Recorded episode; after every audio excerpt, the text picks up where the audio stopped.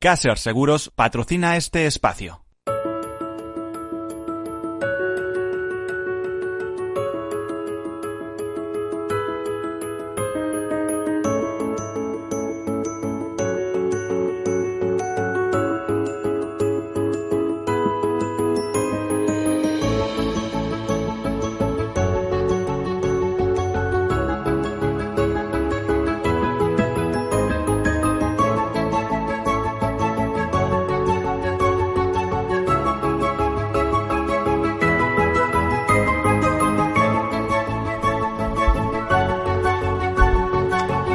Buenas tardes, pues aquí comenzamos esta nueva temporada del programa Tercer Sector.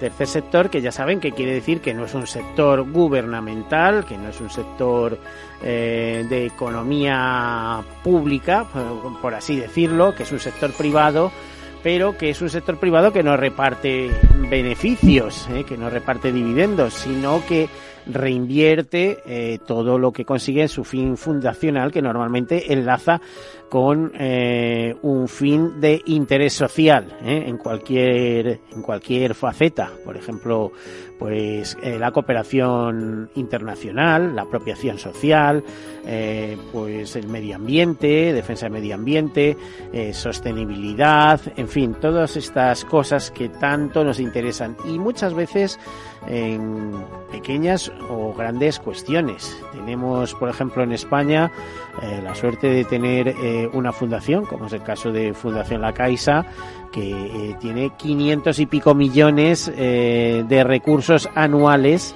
de, dedicados a, actividades relacionadas con el tercer sector. Eh, también tenemos otras fundaciones eh, de todos los bancos, de, por ejemplo, tenemos también de aseguradoras, por cierto, y que nos visitan de una aseguradora, una, una eh, entidad líder eh, que eh, cuya fundación es pues probablemente la fundación más rica de España porque tiene un grupo patrimonial muy importante y dedica bastantes recursos precisamente a estos eh, fines eh, sociales que nos interesan, como les decía, la cooperación internacional, la acción social, eh, la defensa del medio ambiente, en fin, la educación, educación financiera, en fin, muchos temas. Bueno, comenzamos con alguna nota de actualidad y enseguida entramos en el tema que nos ocupa. Bueno, y el próximo día 5 de septiembre se celebra el Día Mundial del Hermano para rendir homenaje a uno de los familiares, a uno de nuestros familiares más cercanos, con el que crecemos y compartimos eh, techo y muchas más cosas. ¿eh? Eh, ya saben que tenemos el Día de la Madre, el Día del Padre, el Día de los Abuelos y que en determinado momento se, establece el Día del Hermano en esta fecha de 5 de septiembre y, y se establece concretamente porque es la fecha de fallecimiento de la Madre Teresa de Calcuta que dedicó su vida a realizar varias obras sociales en el mundo, como todos sabemos, especialmente en India. Esta mujer de origen albanés y naturalizada india fue la fundadora de la Congregación de las Misioneras de la Caridad en Calcuta en 1950 y llevó junto a sus hermanas la paz y el sosiego a muchos necesitados y muchos desahuciados de este mundo. Bueno, pues con ese motivo, eh, esa elección de esa fecha, fecha del fallecimiento de la Madre Teresa de Calcuta, se celebra en el mundo eh, el Día del Hermano, eh, de los hermanos de sangre y crianza. En algunos países, en, concretamente en otro país que tengamos conocimiento, en vez del 5 de septiembre, pues por ejemplo en el caso de Argentina se celebra el día 4 de, eh, de, de marzo, el Día del Hermano y eh, se busca celebrar en familia. Bueno, y según datos del Ministerio de Interior, eh, un total de 15.683 migrantes llegaron en patera a las costas españolas en lo que va de 2019, lo que supone un 45,2% menos que durante los ocho primeros meses de 2018, cuando llegaron 28.642 personas. Eh, pues eh, este descenso, aunque el Ministerio de Interior no, da razones, están clarísimas en la colaboración entre la Unión Europea y Marruecos. ¿eh? A Marruecos se le ha dotado de dinero y se le está dotando de medios para que frene esa avalancha, esa llegada a Europa. Y dentro de este tema de refugiados, la CEAR, la Comisión de Ayuda al Refugiado, que celebra este año sus 40 años de refugio, eh, organiza el 26 de septiembre a las seis y media en el mercado de ventas eh, un nuevo taller solidario de cocina venezolana en el mercado de las ventas, les decía. ¿eh? Bueno, este taller consiste en preparar recetas típicas y luego degustarlas. Por ejemplo, esta en Carolina Sotillo, refugiada venezolana y experta cocinera, eh, en colaboración con la CEAR, eh, pues va a preparar tostones de plátano macho, arepa, reina pepeita y pollo y pescado y postre arroz con coco. Ya saben que mm, el desastre que hay en Venezuela, que tiene 4 millones de personas fuera del país, que han tenido que marcharse del país. La Fundación Cermi Mujeres ha mostrado preocupación por la falta de actualización de la legislación española sobre la violencia contra la mujer y en especial la desprotección de las mujeres con discapacidad que suelen ser en algunos casos víctimas de violencia de género. Esto se ha puesto de manifiesto en el boletín que edita la, la Fundación, que se llama Generosidad, correspondiente a septiembre, donde se eh, explican algunas de las demandas de CERMI Mujeres. ¿eh? son demandas que trasladará al grupo de personas expertas en acción para combatir la violencia contra las mujeres, un organismo experto independiente responsable de monitorear la implementación del Estatuto del Convenio de Estambul en su visita de evaluación a España el 25 de septiembre, eh, que se realizará en este caso del 25 de septiembre al 2 de octubre. Y el cocinero español José Andrés, afincado en Estados Unidos y con mucho éxito, como saben, tanto en sus negocios como eh, en sus, eh, sus um, puestas en escena, en televisión, eh, también con su tema solidario, con su Little Spain, es uno de los eh, su pequeño mercado, el, mercado español que de reciente inauguración en, Nueva York con muchísimo éxito, bueno, pues eh, se está preparando para facilitar comidas a todos los afectados del huracán Dorian en su paso por Bahamas y ya sabemos que ahora se encamina hacia Florida. Eh, Dorian entraba en el archipiélago del Caribe con vientos de hasta 354 kilómetros por hora. Eh, hoy leíamos noticias de que se están descubriendo cadáveres después de su paso por Bahamas. Eh, sabemos que se está evacuando, que se camina hacia, avanza hacia Florida y que está siendo evacuada, así como otros estados como Georgia o las Carolinas y ya eh, se están preparando ante lo que va a suponer eh, en inundaciones. José Andrés ha ofrecido su ayuda a los damnificados y, según ha explicado, eh, se encontraba en Bahamas, en donde abrió recientemente uno de sus negocios, preparando su respuesta a la catástrofe con su equipo, con el objetivo de dar comidas después de que Dorian pase a todos aquellos que se hayan visto afectados por su furia. Recuerden que en Puerto Rico eh, tuvo un papel determinante en su actuación. Por cierto que no es exento de polémica porque si bien eh, tiene esta vena solidaria, eh, algunos de sus empleados, algún empleado se ha quejado, incluso ha llevado una denuncia a los juzgados por, por una discrepancia en el pago de las horas extraordinarias. Un tema curioso, la verdad. Bueno, y según la Sociedad Española de Cardiología, que este año cumple 75 o su 75 aniversario, un estudio señala la relación inversa entre los infartos y la temperatura aparente. Bueno, ¿qué quiere decir esto? Pues para los, eh, para los investigadores, entre los índices meteorológicos, la temperatura aparente, que integra la temperatura del aire, la humedad y la velocidad del viento, se considera el mejor predictor de la mortalidad por infarto, por lo que los resultados son de gran interés como herramienta de prevención. con el calor que hemos tenido aquí y tal y la temperatura, pues eh, eh, pensábamos que no pasaba nada, pero también afecta al corazón y mucho. Los datos analizados ponen de manifiesto que la mortalidad de los pacientes ingresados por infarto durante los meses fríos, entendiendo como tales enero, febrero, noviembre y diciembre, superó el 10%, mientras que en agosto falleció el 7,8% de los pacientes ingresados, el mínimo registrado. El trabajo también analiza la correlación entre los principales contaminantes atmosféricos y los ingresos por infarto, encontrando una relación directa y significativa entre el número de ingresos y la exposición a partículas PM10. El estudio, que está publicado en la Revista Española de Cardiología, se ha llevado a cabo en base a los ingresos por infartos registrados durante 15 años en el Hospital Universitario Marqués de Valdecilla de Cantabria, y eso que allí respiran aire puro. Y el corte inglés dona 18.377 euros a la Fundación El Sueño de Vicky para luchar contra el cáncer infantil.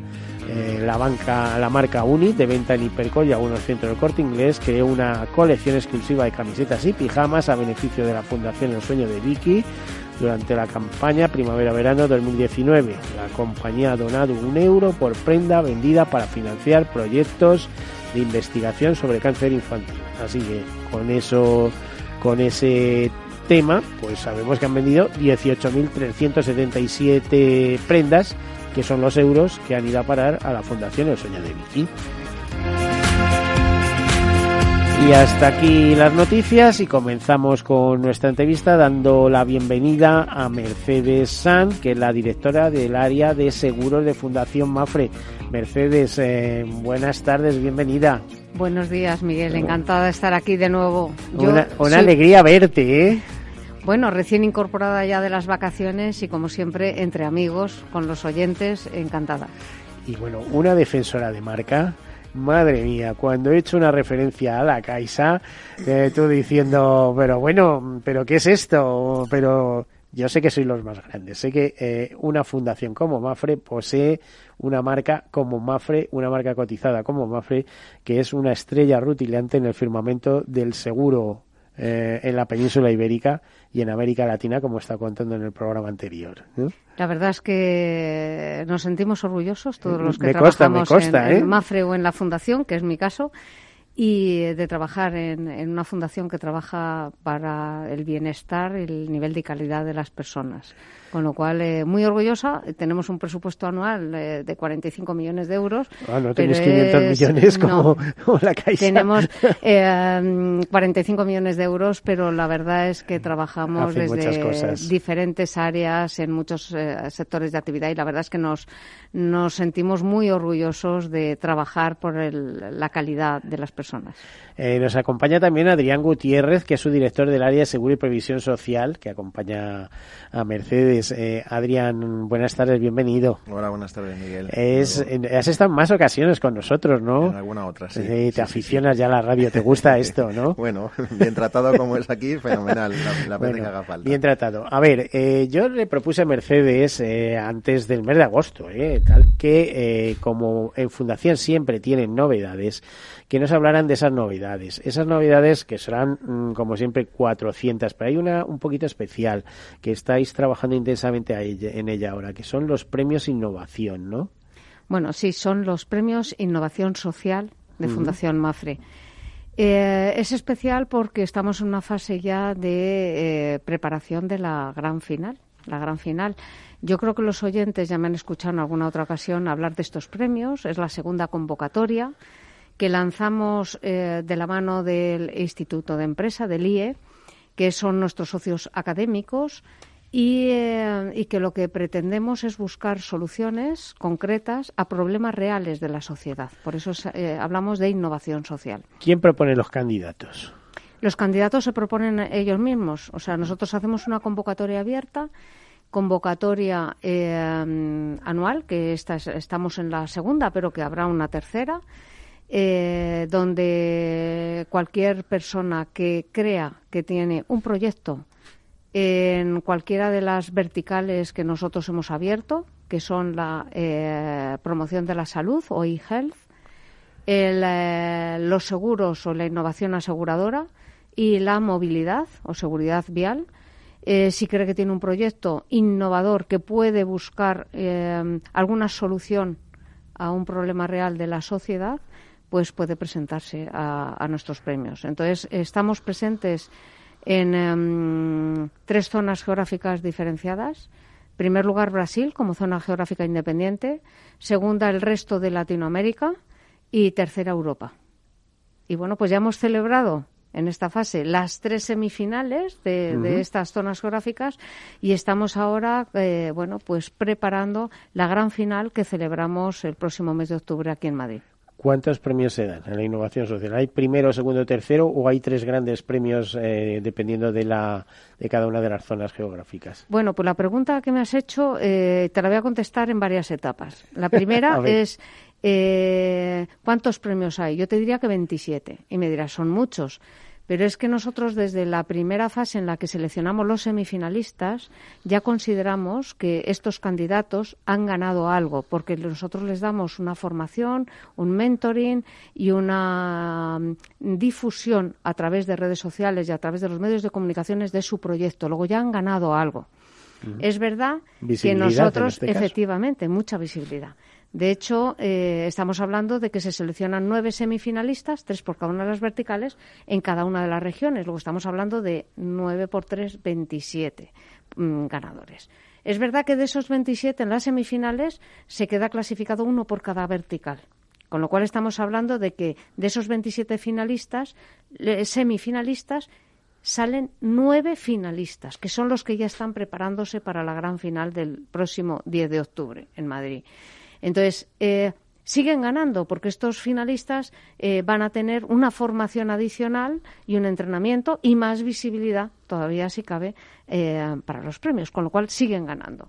Y es verdad que en esa gran final, además, distinguimos a tres, uno por cada vertical, independientemente de la zona geográfica a la que vengan, donde van a obtener eh, 30.000 euros y un diploma acreditativo y un trofeo eh, por estos premios. Pero es verdad que no nos gusta hablar de tres eh, ganadores, que serían tres, no primero, segundo y tercero, sino serían tres ganadores, uno por cada vertical, uno por salud, otro por movilidad y otro por seguros.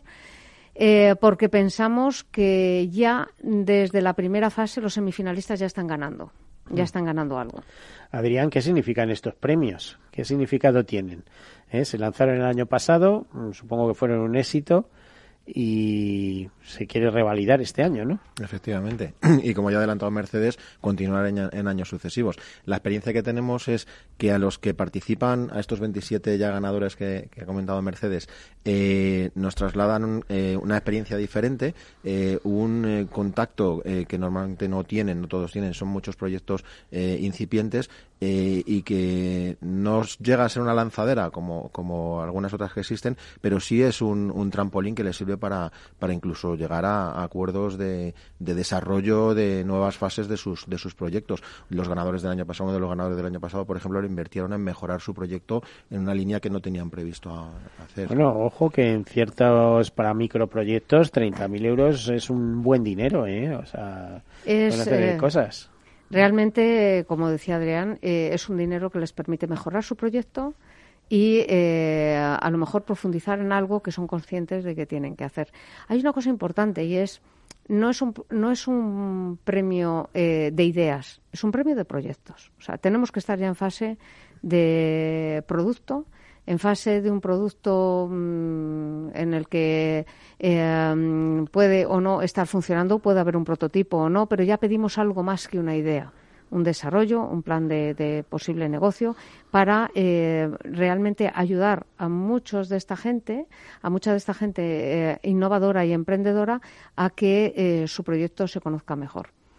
Tenemos experiencias muy curiosas. en la primera edición tuvimos a un semifinalista que no fue finalista, pero gracias a los premios, el gobierno mm, de su país, que era un país de Latinoamérica, le llamó interesándose por su proyecto. Porque a raíz de la difusión que nosotros hicimos, de las notas ¿Se de prensa. ¿Puede saber qué es, por ejemplo, qué proyecto era en concreto? Era un proyecto eh, relacionado con los eh, catástrofes naturales de un país de Latinoamérica. no me extraña, porque aquello está solado con ese tema. Claro, pero, pero fíjate, este es el mismo proyecto que él tenía y que eh, no era capaz de darlo a conocer.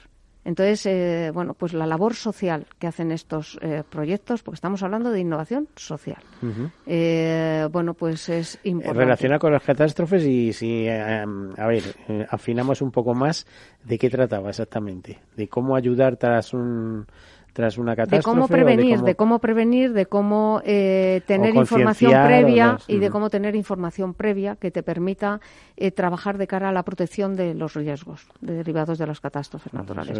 pero vamos, mm, la radio eh, es fundamental en esos casos, como tú sabes, por ejemplo. Claro, claro, pero muchas veces em, yo, si quieres, hablamos ahora de, los nueve grandes proyectos que están encima de la mesa y que, bueno, pues para llegar hasta aquí, porque mm, se han presentado eh, más de 230 eh, candidatos. Yo quiero hablar de eso y de educación financiera, que yo sé que eso lo llevas tú eh, muy a flor de piel también, y otros temas, porque la Fundación no dejáis de manejar informes y temas interesantes. Pero yo creo que eso lo vamos a hacer pues a vuelta de estos mensajes publicitarios. Hasta ahora.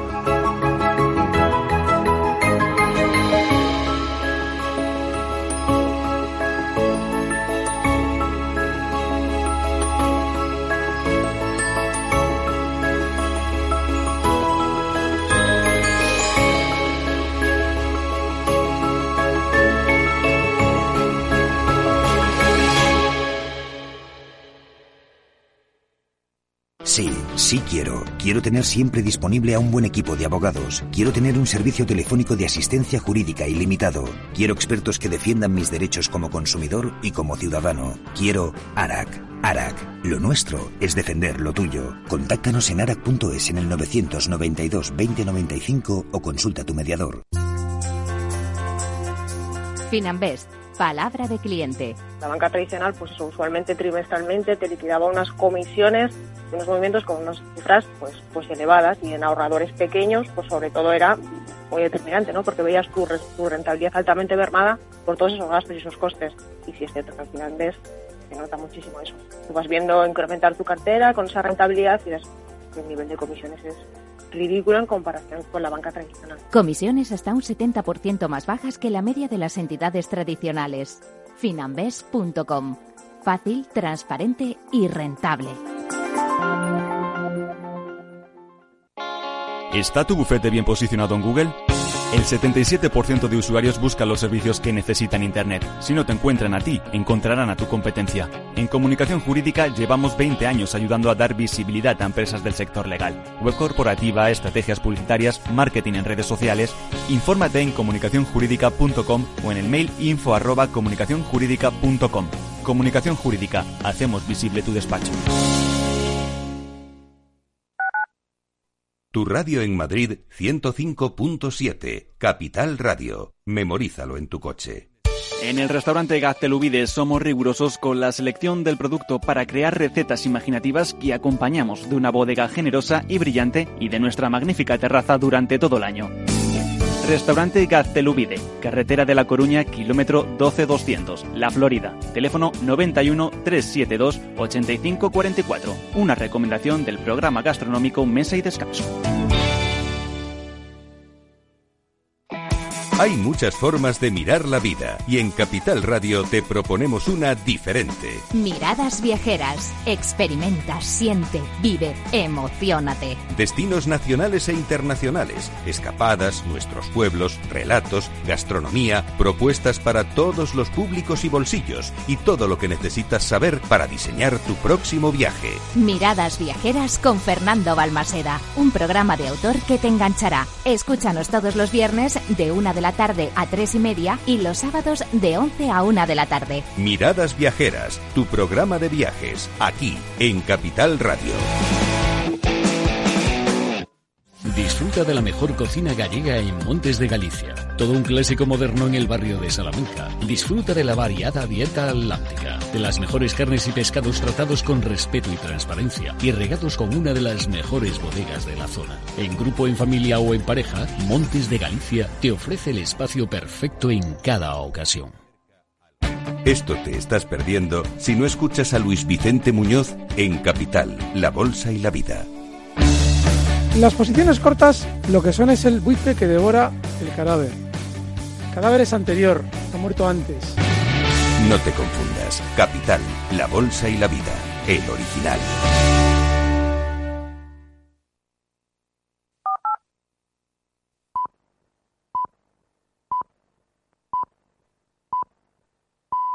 Tercer sector, un espacio para la economía social. Un programa dirigido por Miguel Benito.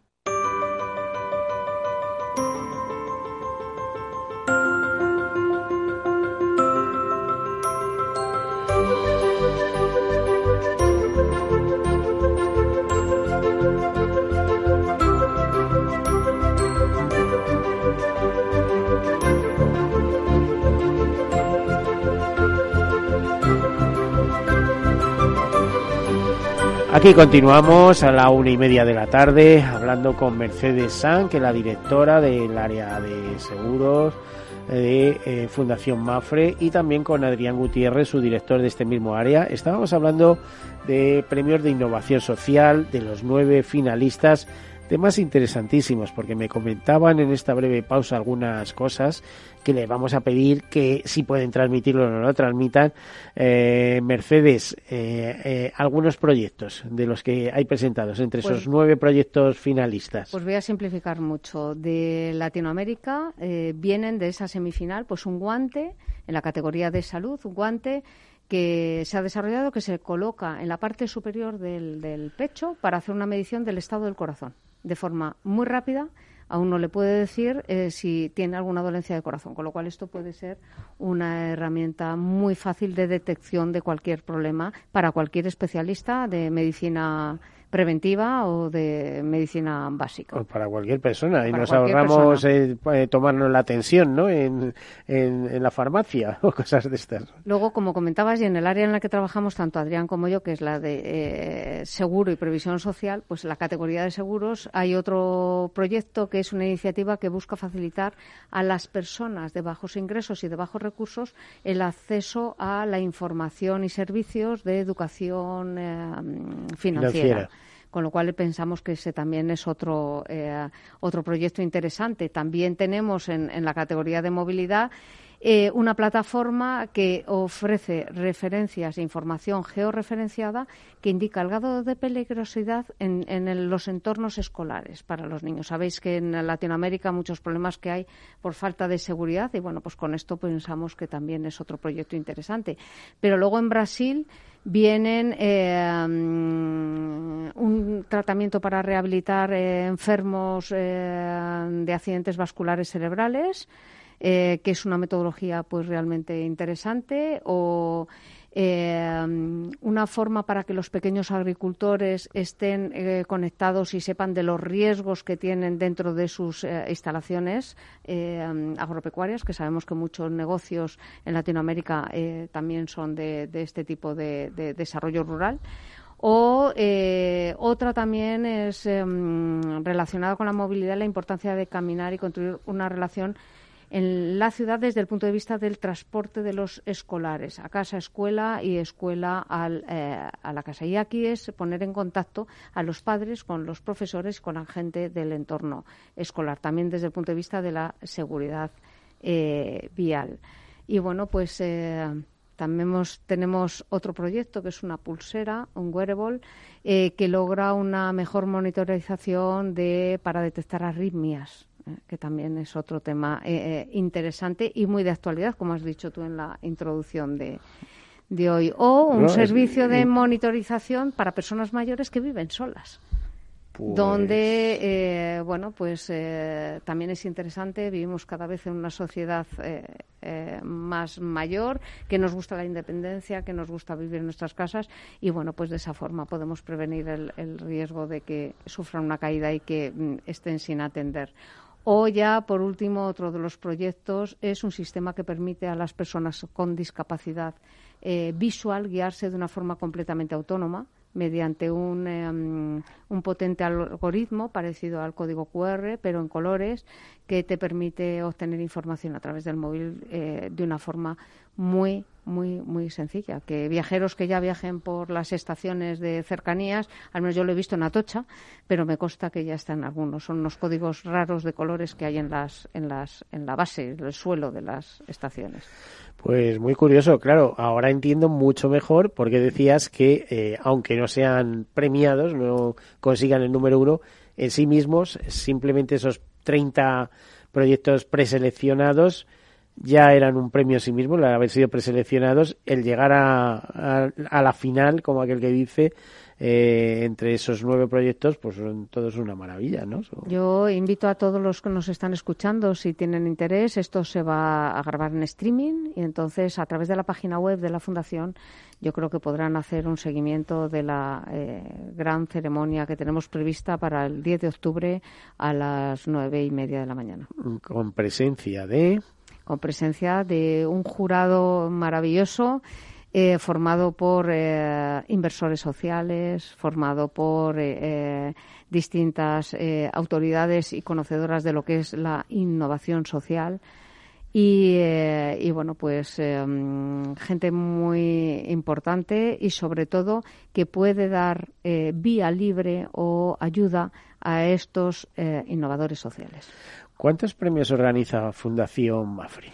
¿Eh? Porque sabes que hace unos, eh, bueno, unas semanas hubo unos los premios sociales de Fundación Mafre y ahora eh, tenemos los de innovación social, que se parece pero no es lo mismo. No. Efectivamente, esos son los premios, tú los has nombrado. ¿Solo tenemos dos o tenemos alguno más? No, lo que pasa es que dentro de los sociales ahí están varios premios. Entonces, son premios de innovación social y premios sociales. Eh, son los más importantes, los que llevan más años son los premios eh, sociales y dentro de los premios sociales, en nuestra eh, disciplina, que es el área de seguro y de previsión social, tenemos el Julio Castelo Matrán, que tú conoces muy bien, que es un premio más científico, más de, conocimiento del seguro. Y, tenemos un premio para destacar la industria agropecuaria, que ese es muy nuevo dentro de los sociales y que llevamos la primera edición lanzada. Mercedes, ¿qué estáis haciendo ahora en el área de seguros de la Fundación Mafre? Que siempre estáis con algunos estudios diversos. Bueno, como sabes, dentro de la Fundación el objetivo nuestro es difundir el conocimiento y la cultura del seguro en todas sus versiones. Y yo aquí cedería la palabra a Adrián que, que yo he hablado mucho. que lleva el día a día, ¿no? sí, sí, pero... los oyentes, eh, los oyentes ya estarán aburridos de, escucharme y seguramente que... Pero bueno, es que Adrián es, por un lado, muy respetuosa, pero dice, jo, la jefa es la jefa, ¿no? Nada, nada. Eh, eh, hacemos muchas cosas novedosas y, y, bueno, pues yo creo que Adrián nos va a contar una cosa que yo creo que en radio, no sé si lo hemos contado alguna vez, pero yo creo que no. nosotros no, nosotros no. A ver, adelante. Y es un tema que, que hemos abordado a, a partir del año pasado, empezamos el año pasado y estamos potenciando cada vez más, más acciones eh, porque entendemos que es interesante para todo el mundo. Eh, Miguel, si yo te digo qué significan para ti las, siglas ISR, eh, puede que te suenen. Tú eres una persona. ISR, pues me suena, fíjate, igual me equivoco, ¿eh? pero me suenan a las siglas de salvamento en mar. Sí. Mm. Vale, pues como nosotros somos de la parte de financiera y de cultura financiera y aseguradora, en este caso hablamos de inversiones. Inversiones, mm. la I es inversiones, S social o sostenible y R responsable. Ah, bueno, sí, responsabilidad inversiones socialmente responsables, sí. Entonces, eh... sí, he caído, ¿eh? pero fíjate, me han dicho siglas IRS, es que yo creo que escribí un artículo eh, precisamente con, una experiencia que tuve con un barco en Noruega eh, de sobresalvamento internacional en mar. Puede ser, puede ser perfectamente. Eso de las siglas ya sabes que da para muchísimo. Eh, no, pero como nos planteas qué novedades, nosotros ya te digo, desde el año pasado estamos desarrollando acciones para dar a conocer a la gente qué significa esto de las ISR y más que qué significa, porque decir inversión socialmente responsable mm, vale, y esto a mí que me aporta como, como ciudadano, lo que queremos es que se conozca qué hay detrás de este concepto que iba casi se me escapa decir nuevo y de nuevo nada. Eh, lleva ya muchísimos años mm. funcionando a nivel mundial, muchísimos, a lo mejor 10, 15 años funcionando a nivel mundial y, que en España están últimamente cogiendo, cogiendo protagonismo. Y te resumo muy, muy rápidamente el por qué tenemos interés en difundir qué significa ISR y qué son realmente las ISR. no dejan de ser inversiones. Entonces hablamos de, de eh, capital que una persona, una, empresa, una entidad invierte y normalmente para, para, obtener un beneficio. Hasta ahí sería una inversión tradicional. Eh, pero las inversiones socialmente responsables incluyen tres factores, que es donde entra la parte eh, que a nosotros nos interesa, la parte social y, fundacional, y es, eh, últimamente, en esta semana pasada, está todo el mundo afectado por, el, por lo que está pasando en el Amazonas, el, el, desastre que se está produciendo en el Amazonas. Si hablamos del cambio climático, la gente se preocupa por el cambio climático, el deshielo de los polos, la contaminación, las emisiones, el consumo de plástico. Todo esto a la gente le preocupa. Eh, y en el día a día, normalmente intentas, eh, en la medida que puedes, eh, tomar acciones para, en cada uno en nuestro, en nuestro nivel, pues mejorar un poco el planeta en el que vivimos. Si te hablo de eh, trabajo infantil, eh, el cumplimiento de los derechos humanos, acceso al mercado laboral por parte de personas con capacidades diferentes o desigualdad, hablamos de aspectos sociales en los que más o menos todo el mundo también está de acuerdo en que hay que trabajar en mejorar todos esos aspectos.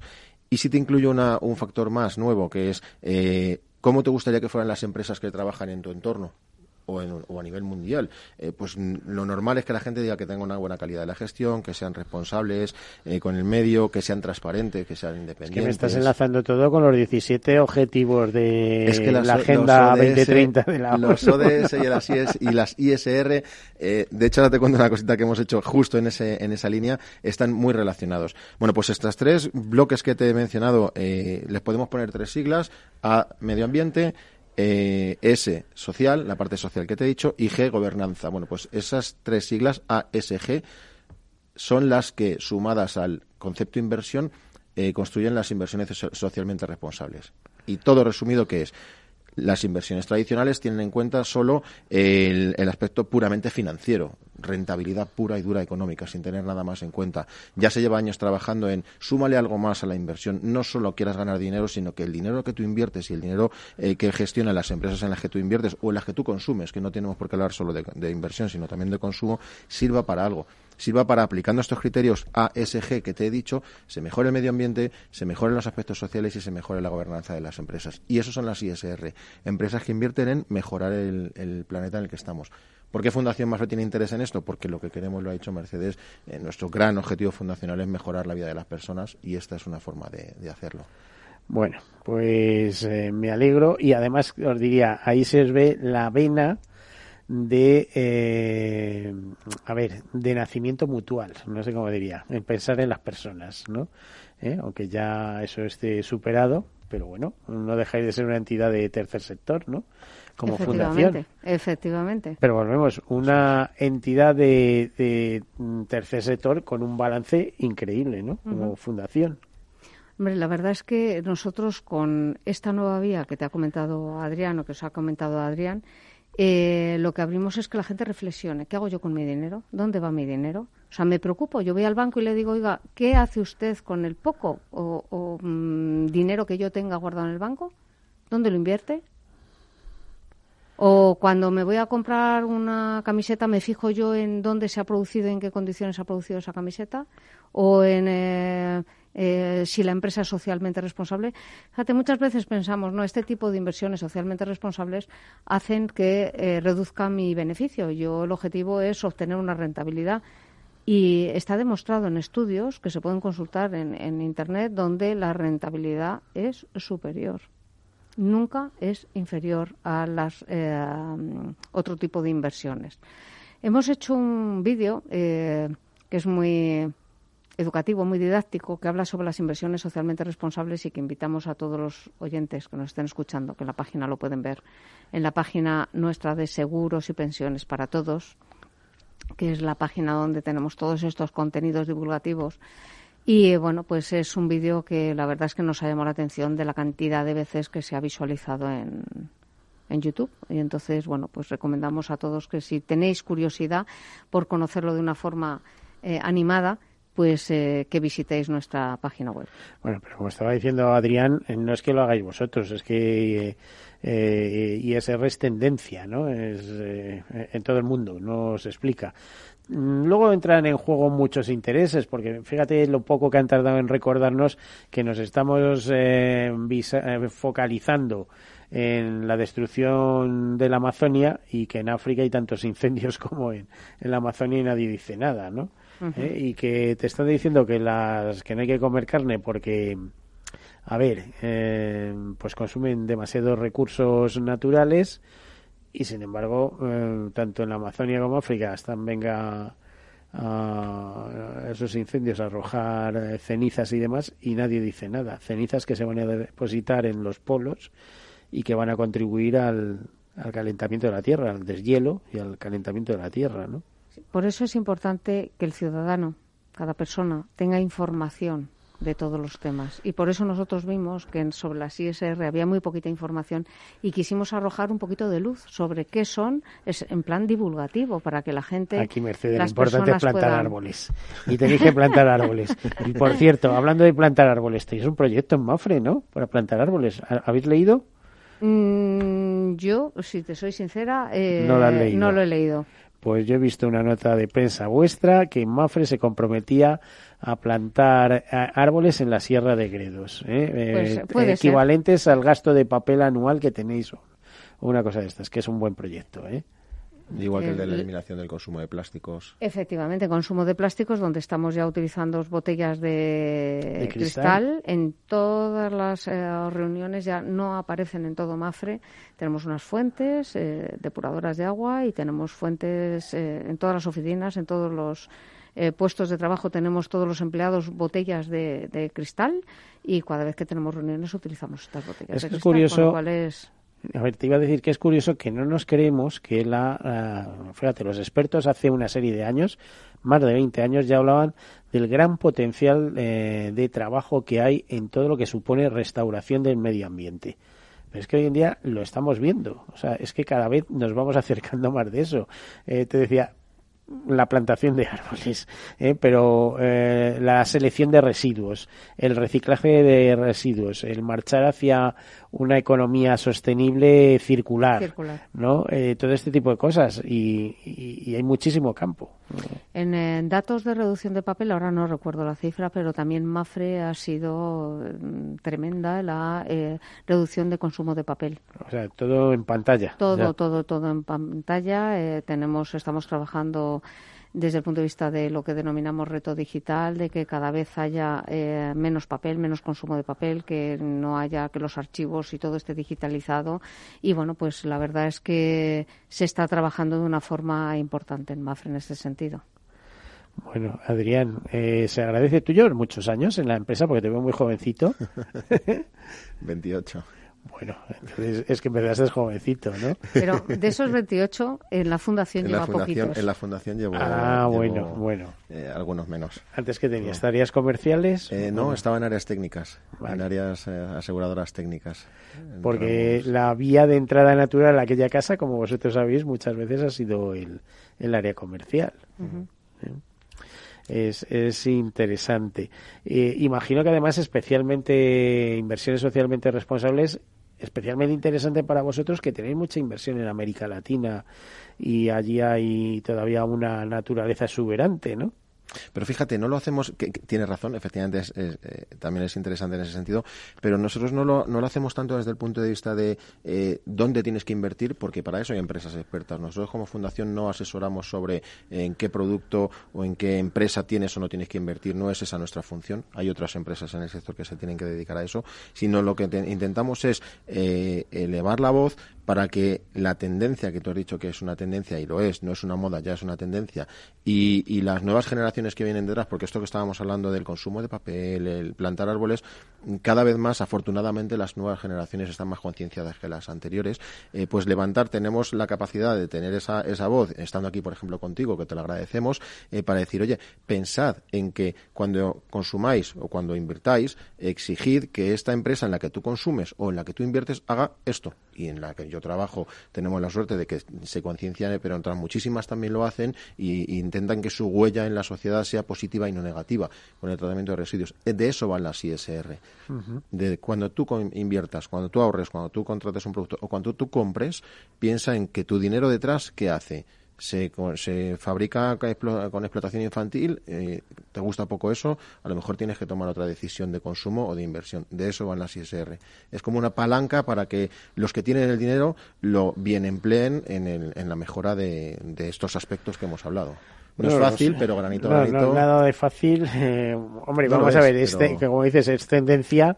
Fíjate la que se lió con el textil de Bangladesh ¿eh? pero rápidamente salieron, salieron de Bangladesh diciendo, pero por favor, mejoren nuestras condiciones de trabajo, pero no nos abandonen, ¿no? Claro, pues de eso se trata entre todos, en la medida, como decía al principio, que podamos cada uno, como gran empresa, como pequeño consumidor, poner el granito de arena. Porque eso son lo, todo lo que te he comentado antes son con matices, como dices, eh, eh, puedes cuestionar que en el Amazonas se esté invirtiendo y se esté dejando África de lado, pero desde el punto de vista eh, ético global, eh, todo el mundo está de acuerdo que hay que hacer algo. En un sitio o en otro, mejor en los dos, pero hay que hacer algo. Y, de eso. De Ten en cuenta que África lo vamos a tener muy presente. El otro día leía un artículo, estamos hablando aquí de los problemas con patera y demás, de una asociación de africanos que intenta pasar, de, africanos, quiere decir, de distintos países. Eh, me lo mandaban de una ONG eh, africanos de Ghana, Camerún, eh, de, Etiopía, de Kenia, de un montón de países, de Congo, de tal, que estaban intentando pasar a Estados Unidos, ¿no? Y, se quejaban de que el gobierno mexicano no les daba eh, facilidades y tal. Estábamos hablando de 3.000 africanos y tal. madre mía, si esto lo estuviéramos en la frontera, que los tenemos, pero están ahí en, en, Marruecos, ¿no? Esperando el, el, momento de saltar. Pues una cosa tremenda cómo está el mundo. No, no sé, no sé cómo, no sé qué deciros. bueno, yo creo que con la ayuda de todos intentaremos mejorar un poquito este mundo. Eh, yo creo que lo que es importante es que haya colaboración por parte de todos y bueno, pues ese es nuestro trabajo y nuestro día a día. Desde la Fundación intentar mejorar la calidad de vida de las, de las personas llegando a donde podemos llegar. A ver, eh, mm, Mercedes, que nosotros estamos muy bien instalados, pero es que hay medio mundo, más de medio mundo, que madre mía, eh, que no tiene acceso a los recursos más básicos, que si el cambio climático, yo siempre lo digo aquí, a nosotros nos afecta y nos quejamos porque tenemos calor, pero tenemos una nevera, aire acondicionado, no sé qué, y en otros países eh, simplemente no tienen ni acceso al agua y además eh, no, no, no, vamos, eh, supone hambre porque los cultivos no, no son posibles, ¿no? Y el ganado se les muere y cosas de estas. Totalmente de acuerdo contigo y bueno, lo que me refiero es que desde Fundación hacemos también aportamos nuestro granito de arena. Tenemos un área de acción social donde estamos trabajando eh, con los sectores más desfavorecidos de la sociedad, principalmente en Latinoamérica y donde en muchos casos hay más de 100 proyectos y en muchos casos lo que nos encargamos es dar una alimentación básica o una comida básica al día, sobre todo a personas, a niños, a gente relacionada con la infancia, que a lo mejor es la única comida que hacen bien a lo largo del día. Mm. Fíjate de lo que te comentaba hace un momento. Eh, un, un, amigo de una asociación en España que es eh, eh, fíjate, nos decía, me, me, manda un comunicado y además me pide que lo comparta. Eh, dice, por favor, comparte este comunicado. Es, es, un amigo que ha estado aquí en este programa sobre la situación en la frontera sur de México, que dice que está a punto de explotar. Hay miles de migrantes africanos atrapados y retenidos por las autoridades mexicanas de Tapachulas, en Chiapas. Eh, dice, y envían el comunicado que redactan. Eh, vamos a ver. Mm, bueno, es que es tremendo. A ver si lo localizamos. La población, eh, a ver, leo un poquito, eh, porque son varias páginas y es imposible, pero eh, por lo menos los enunciados. La población africana de Tapachulas exigimos respeto a nuestra dignidad y nuestros derechos. Dice, la población de personas de origen africanos obligadas a permanecer en Tapachula, México. Esto ya te digo que, que, te parece increíble. Tú piensas que son los centroamericanos los que quieren entrar en Estados Unidos, ¿no? Pues también africanos, ¿no? Dice, sufrimos una situación humanitaria insoportable en materia de alimentación, vivienda, salud e higiene, así como de discriminación sistemática por parte de las autoridades migratorias. Somos personas desplazadas forzosas que venimos huyendo de nuestros países para salvaguardar nuestras vidas y acogernos a la protección internacional en Estados Unidos eh, Canadá o en su minoría en México. Y hasta el momento no hemos recibido respuesta eh, clara del gobierno mexicano. Exigimos a los cuerpos de seguridad del Estado mexicano, en este caso, que cesen en su violencia y dejen de reprimir nuestra legítima protesta, así como a las autoridades migratorias que resuelvan nuestra situación lo antes posible y detengan la hostilidad. Y dice, ¿quiénes somos? La Asamblea de Migrantes Africanos y Africanas en Tapachula, representamos a un colectivo de alrededor de 3.000 personas, niños, niñas, hombres, mujeres y familias de diversos países de África, Angola, Burkina Faso, Camerún, Eritrea, Etiopía, Ghana, Guinea, Conakry, Liberia, Malí, Mauritania, República Centroafricana, República... Bueno, increíble. Y además debemos prepararnos que, eh, porque en, en las sociedades avanzadas, digamos, o hacemos algo con África, o tendremos África aquí con nosotros. ¿eh? Sabemos que en el año 2050 habrá 500 millones de nigerianos ¿eh? y, una población, y en Congo serán más de 200 millones de personas, etcétera, etcétera, y lo que van a tener es población y población y población que terminará en, o en Estados Unidos, como estamos viendo. Fíjate qué noticia más curiosa, ¿no? Es una noticia que no ha recogido ningún medio.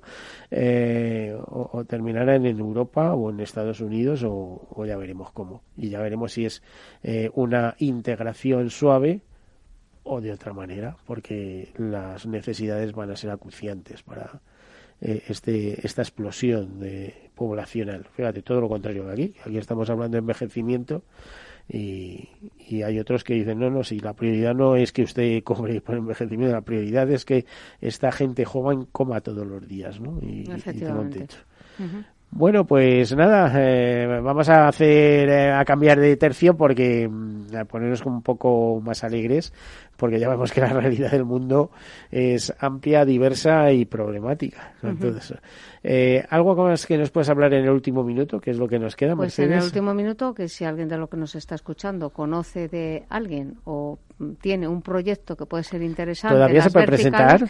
Para esta edición no, pero que esté muy pendiente porque en octubre habrá novedades de la próxima edición. O sea, que lo que esté muy pendiente, que esté muy pendiente porque mm, yo creo que en el momento que se celebre la gran final habrá novedades de la próxima edición. Adrián, ya preparando todo, ¿no?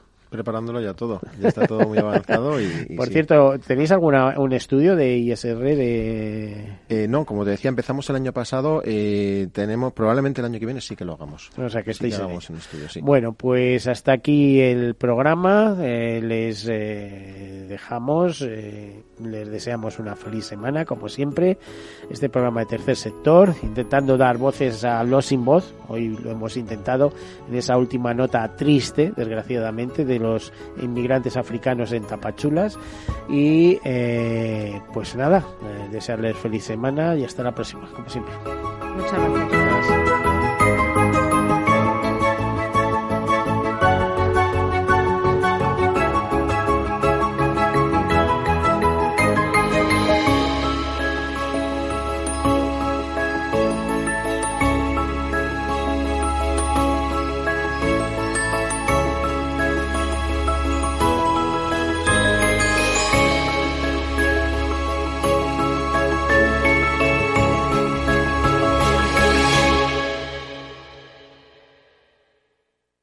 Caser Seguros ha patrocinado este espacio. Escuchas Capital Radio, Madrid 105.7, la radio de los líderes. Gráficas Naciones. Más de 50 años de experiencia en el sector de las artes gráficas. Apostamos por la última tecnología tanto en impresión offset como en digital y gran formato. Realizamos todo tipo de impresión. Tarjetas de visita, folletos, libros, vinilos, decoración y montaje de stands. Más información en el 91 629 2145 o en gráficasnaciones.es.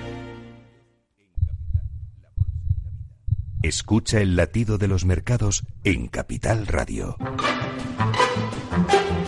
Luis Vicente Muñoz los despierta cada mañana a las 9.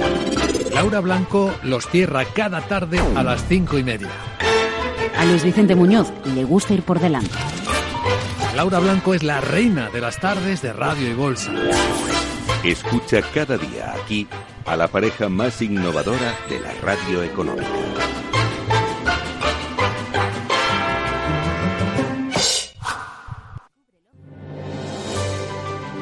Cómo innovar en nuestra empresa. Cómo desarrollar nuevas ideas. Cómo adoptar el mundo digital. Nosotros no tenemos las respuestas a esas preguntas, pero sí que te vamos a mostrar el camino para que las encuentres. De lunes a jueves a las seis y media de la tarde, After Work, en Capital Radio, con Eduardo Castillo.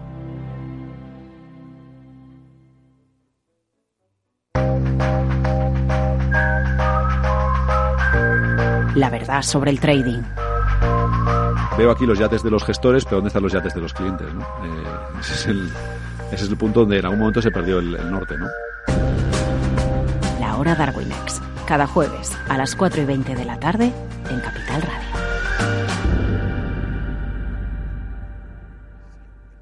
Capital Radio.